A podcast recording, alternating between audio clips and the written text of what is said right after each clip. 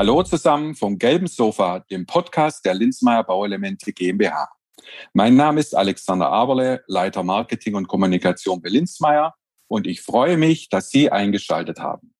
Heute sprechen wir über die Digitalisierung am Bau. Wie ist die Branche aufgestellt? Welche Rolle spielt sie und wohin geht die Digitalisierungsreise? Hierzu heiße ich herzlich willkommen den Digitalisierungsexperten Patrick De Heer von Plan One aus Bielefeld. Ein gelbes Sofa, zwei Personen, los geht's.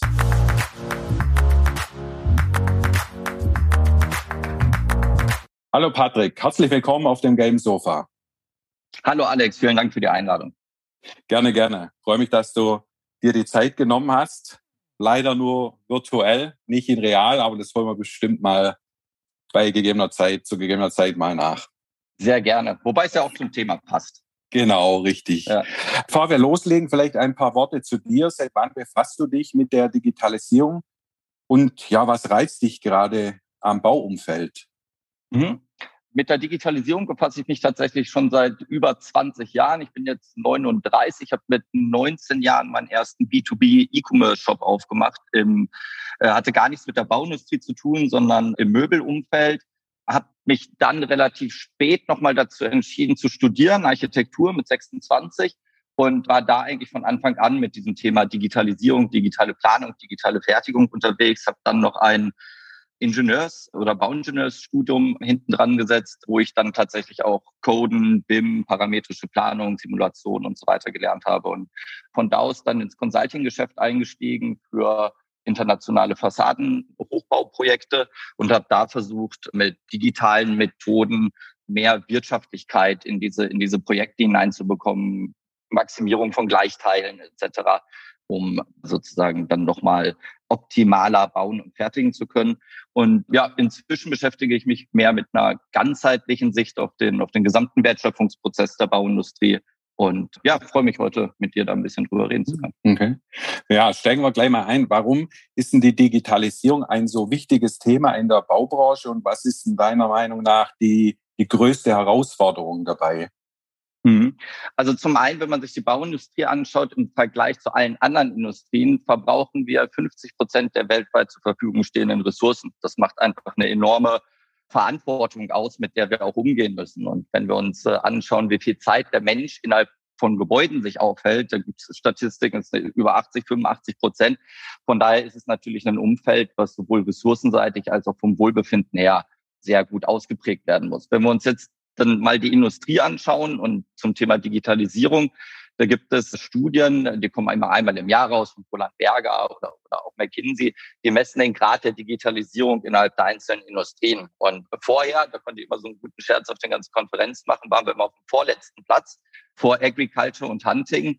Mittlerweile haben uns die überholt. Also es ist tatsächlich, wir sind die undigitalisierteste Branche, die es so gibt. Und gleichzeitig, wenn man sich anschaut, wie die Produktivität sich in der Bauindustrie entwickelt, dann äh, gibt es dort keine Entwicklung. Also seit 50 Jahren ist der Produktivitätsindex der Baumbranche immer noch der gleiche. Also trotz der Digitalisierung, trotz der Technologisierung schaffen wir es eben nicht, dort diesen, diesen Sprung zu schaffen wie, wie andere Industrien. Und dann eben zu deiner Frage, was sind die Herausforderungen? Ich glaube, daran liegt es dann auch gerade.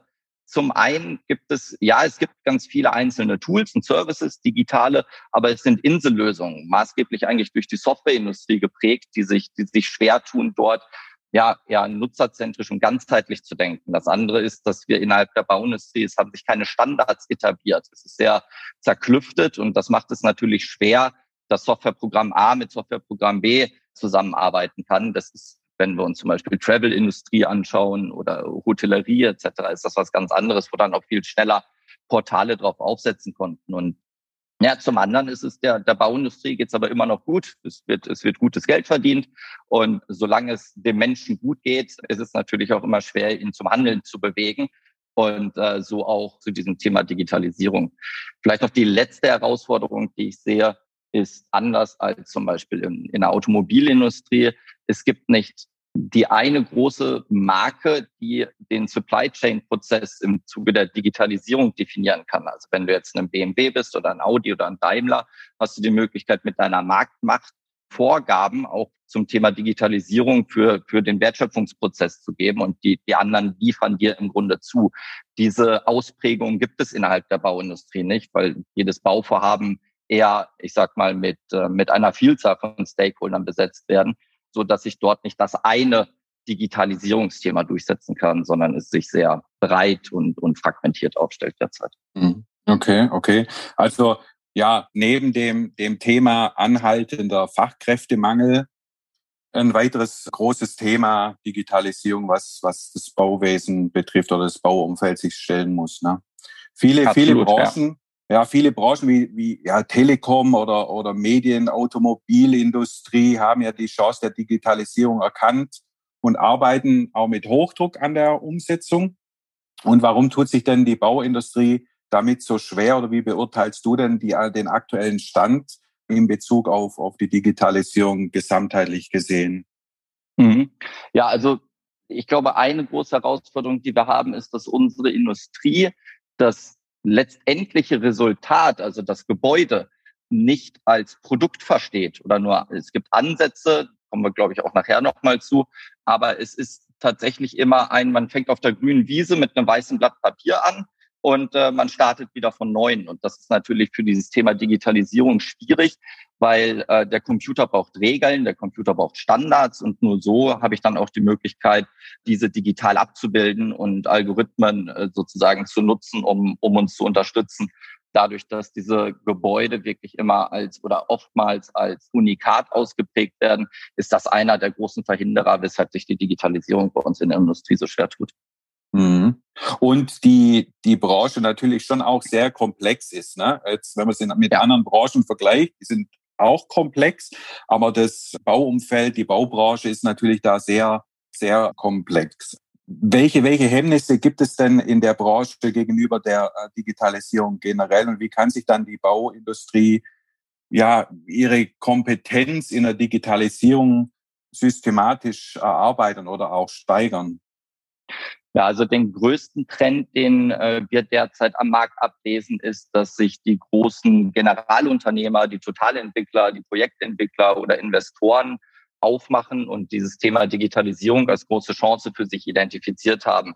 Sie beginnen die Komplexität der Branche auf ein händelbares Volumen zu reduzieren. Also man sieht eben, dass große Generalunternehmer zum Beispiel das Produktangebot am Markt einfach auf einige wenige Varianten reduzieren, diese dann entsprechend modularisieren und schon Konstruktionslösungen vorwegdenken.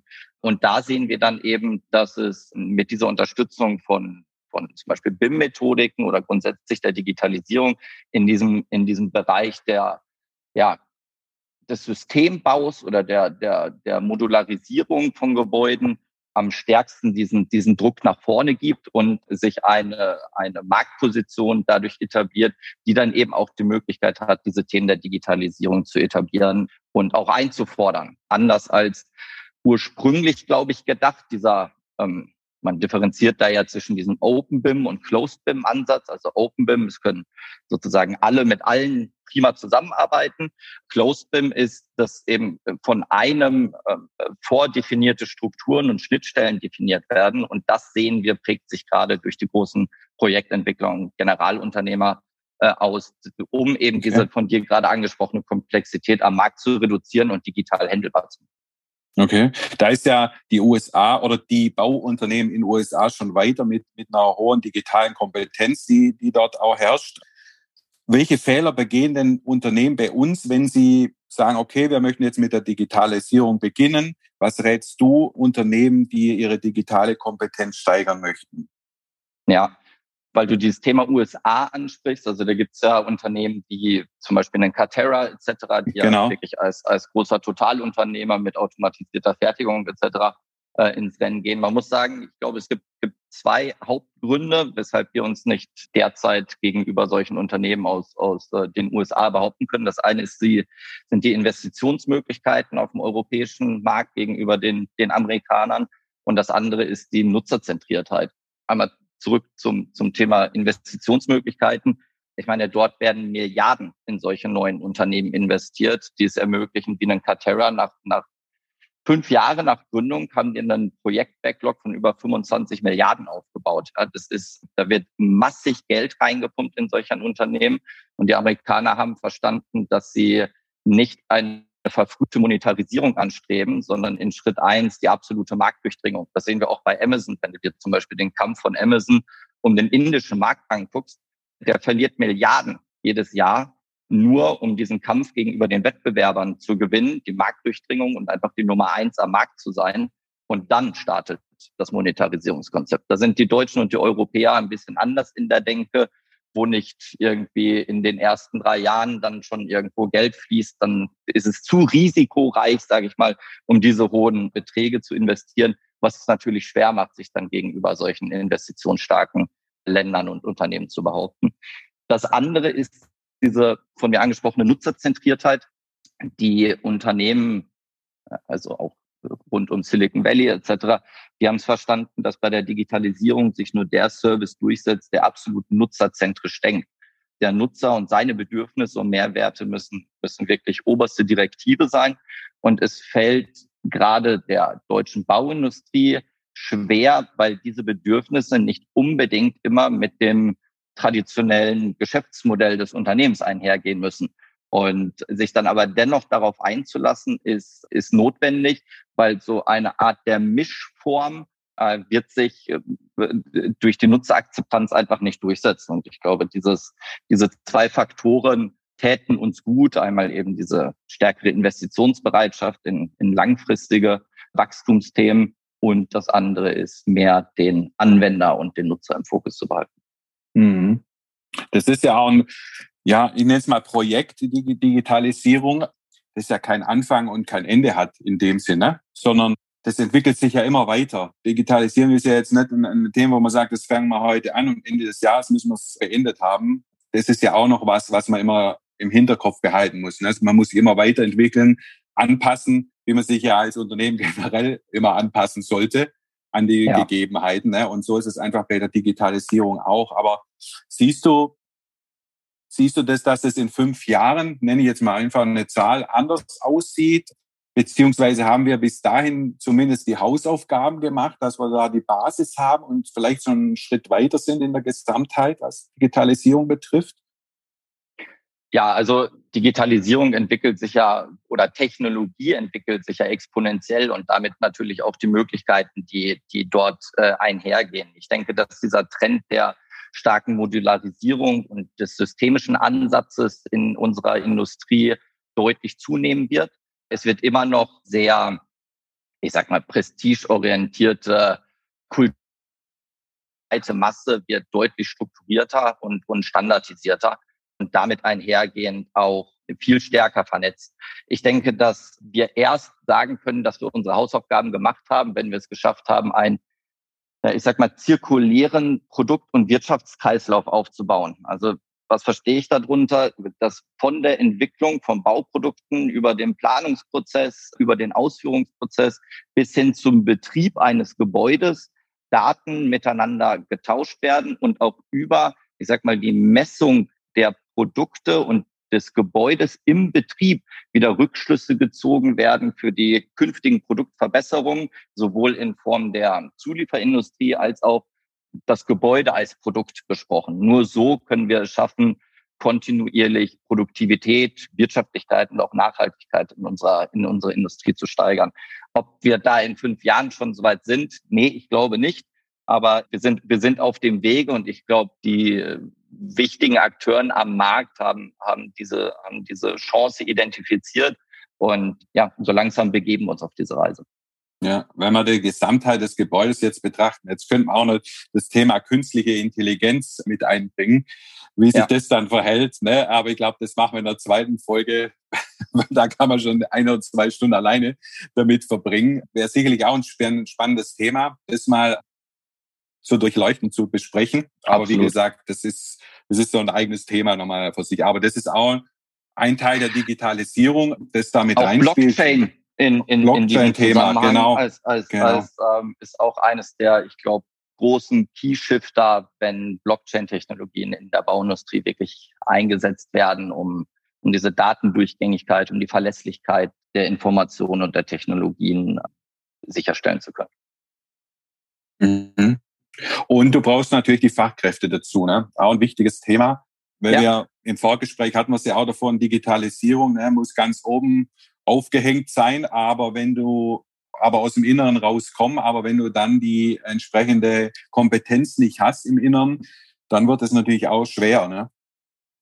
Ja, die Bauindustrie muss sich natürlich entsprechend sexy aufstellen, um diese Experten dann auch für diese Themen begeistern zu können, die wir benötigen, um dieses Maß an, an Digitalisierung vorantreiben zu können. Ja, das ist richtig. Mhm, genau. Wie wird sich denn deiner Meinung nach die Zusammenarbeit zwischen Planern, Herstellern, Verarbeitern und Auftraggebern verändern? Ja, also wie, wie eben schon gesagt, ich glaube, dass die großen Bauunternehmen und Projektentwickler zunehmend im Driver Seat sitzen werden, dass sie eben aufgrund dieser großen Projektvolumen und Investitionsvolumen eine stärkere Marktmacht besitzen werden und damit auch zu ihren Gunsten das Thema Digitalisierung vorantreiben können. Wir sehen äh, Tendenzen, dass sich Generalunternehmer zunehmend in Totalunternehmen weiterentwickeln. Also bedeutet, dass sie die Planungsleistung auch in-house mit abbilden, so dass sie eben nichts mehr bauen, was sie nicht selber geplant haben und sie werden nichts planen, was sie nicht auch später selber bauen werden. Und das unterstützt mit entsprechenden äh, digitalen Ökosystemen ermöglicht da natürlich nochmal ein ganz anderes Potenzial. Wir sehen einen Trend dahingehend, dass diese Unternehmen beginnen, Konfiguratoren zu entwickeln für Gebäude. Also es hört sich jetzt so fern an, aber den einen oder anderen im kleinen Stil habe ich da schon gesehen. Was fun wie funktioniert das? Also es werden sozusagen Konstruktions-Know-how wird nicht pro Projekt, sondern für einen Gebäudetypus vorweggedacht. Also stell dir vor, du baust einen Konfigurator zum Beispiel für Hotelanlagen oder für Schulen oder für Krankenhäuser.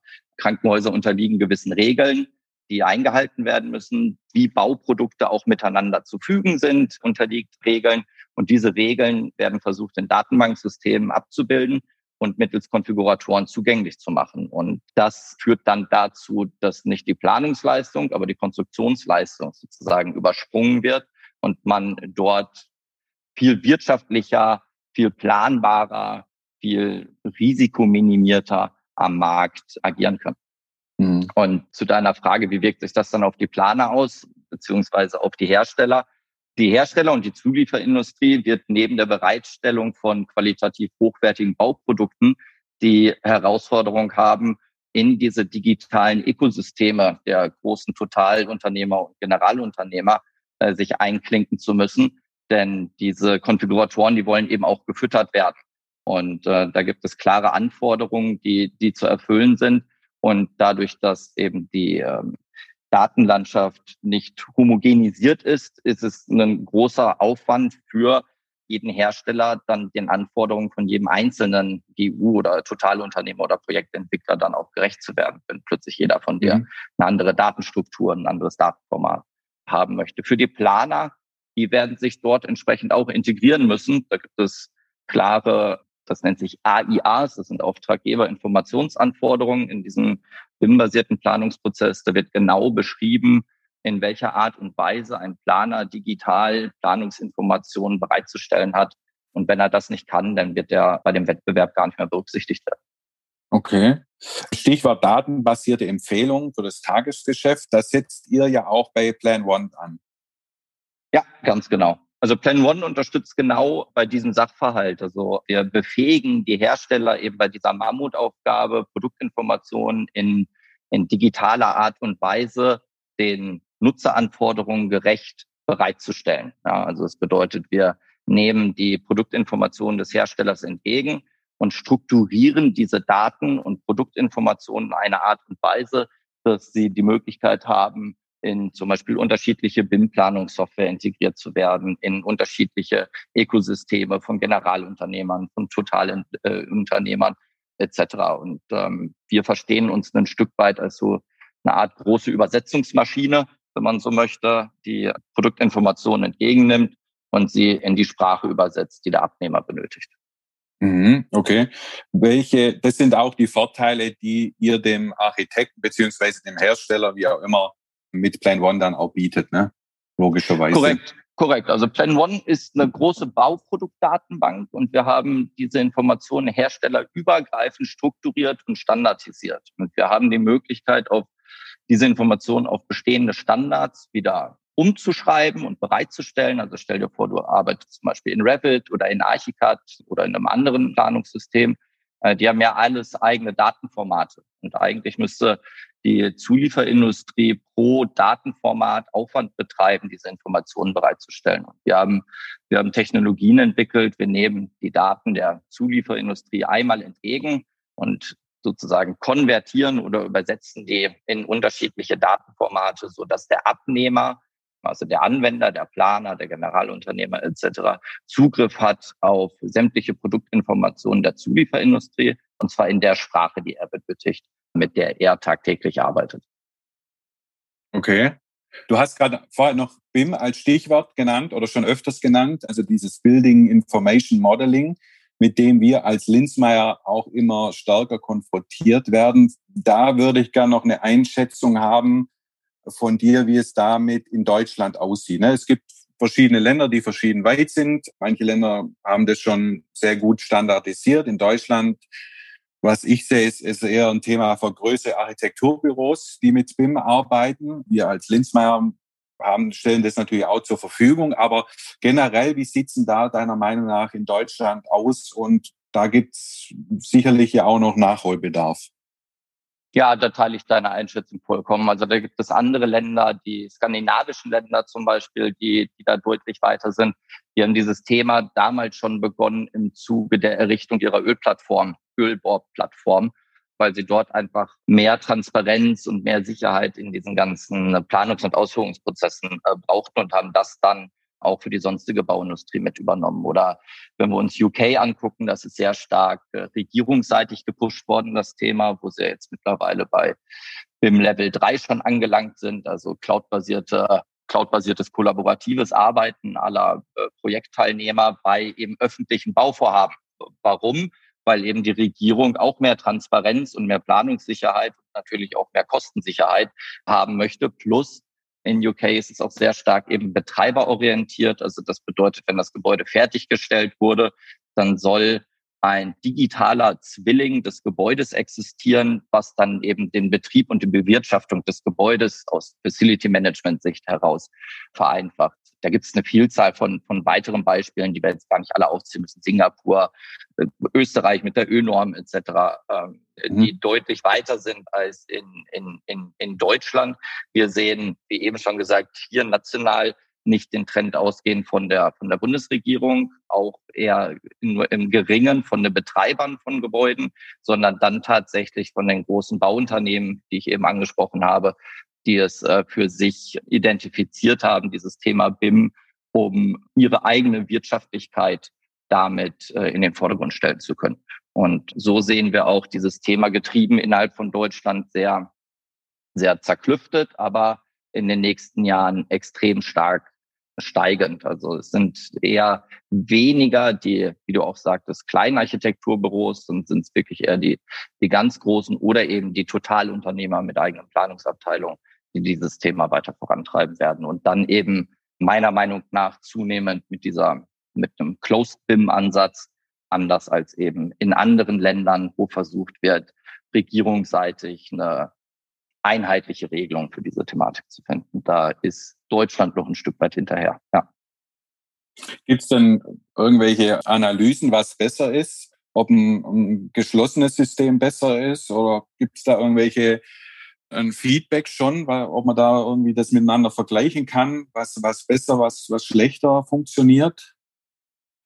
Also Studien oder Zahlen kann ich, kann ich dir jetzt nicht nennen, aber von meiner Betrachtungsweise ausgehend ist es so, dass natürlich ein Open BIM-Ansatz für mehr ja, auch ein Stück weit Gleichberechtigung innerhalb des gesamten Marktes dient, während Closed BIM-Ansätze die Komplexität des Marktes reduzieren und einfacher umsetzbar machen. Ja, also wenn ich natürlich sozusagen nur für mein Unternehmen denke und sage, wenn du mit mir zusammenarbeiten möchtest, guck mal hier, da gibt es gewisse Schnittstellen und Strukturen und Standards und wenn du die einhalten kannst, dann kannst du gerne mit mir zusammenarbeiten. Das macht es natürlich viel, viel einfacher, als wenn man versucht, den einen ähm, Standard, die eine Methodik für den gesamten Markt zu etablieren. Es wird ähm, meiner Meinung nach beides nötig sein.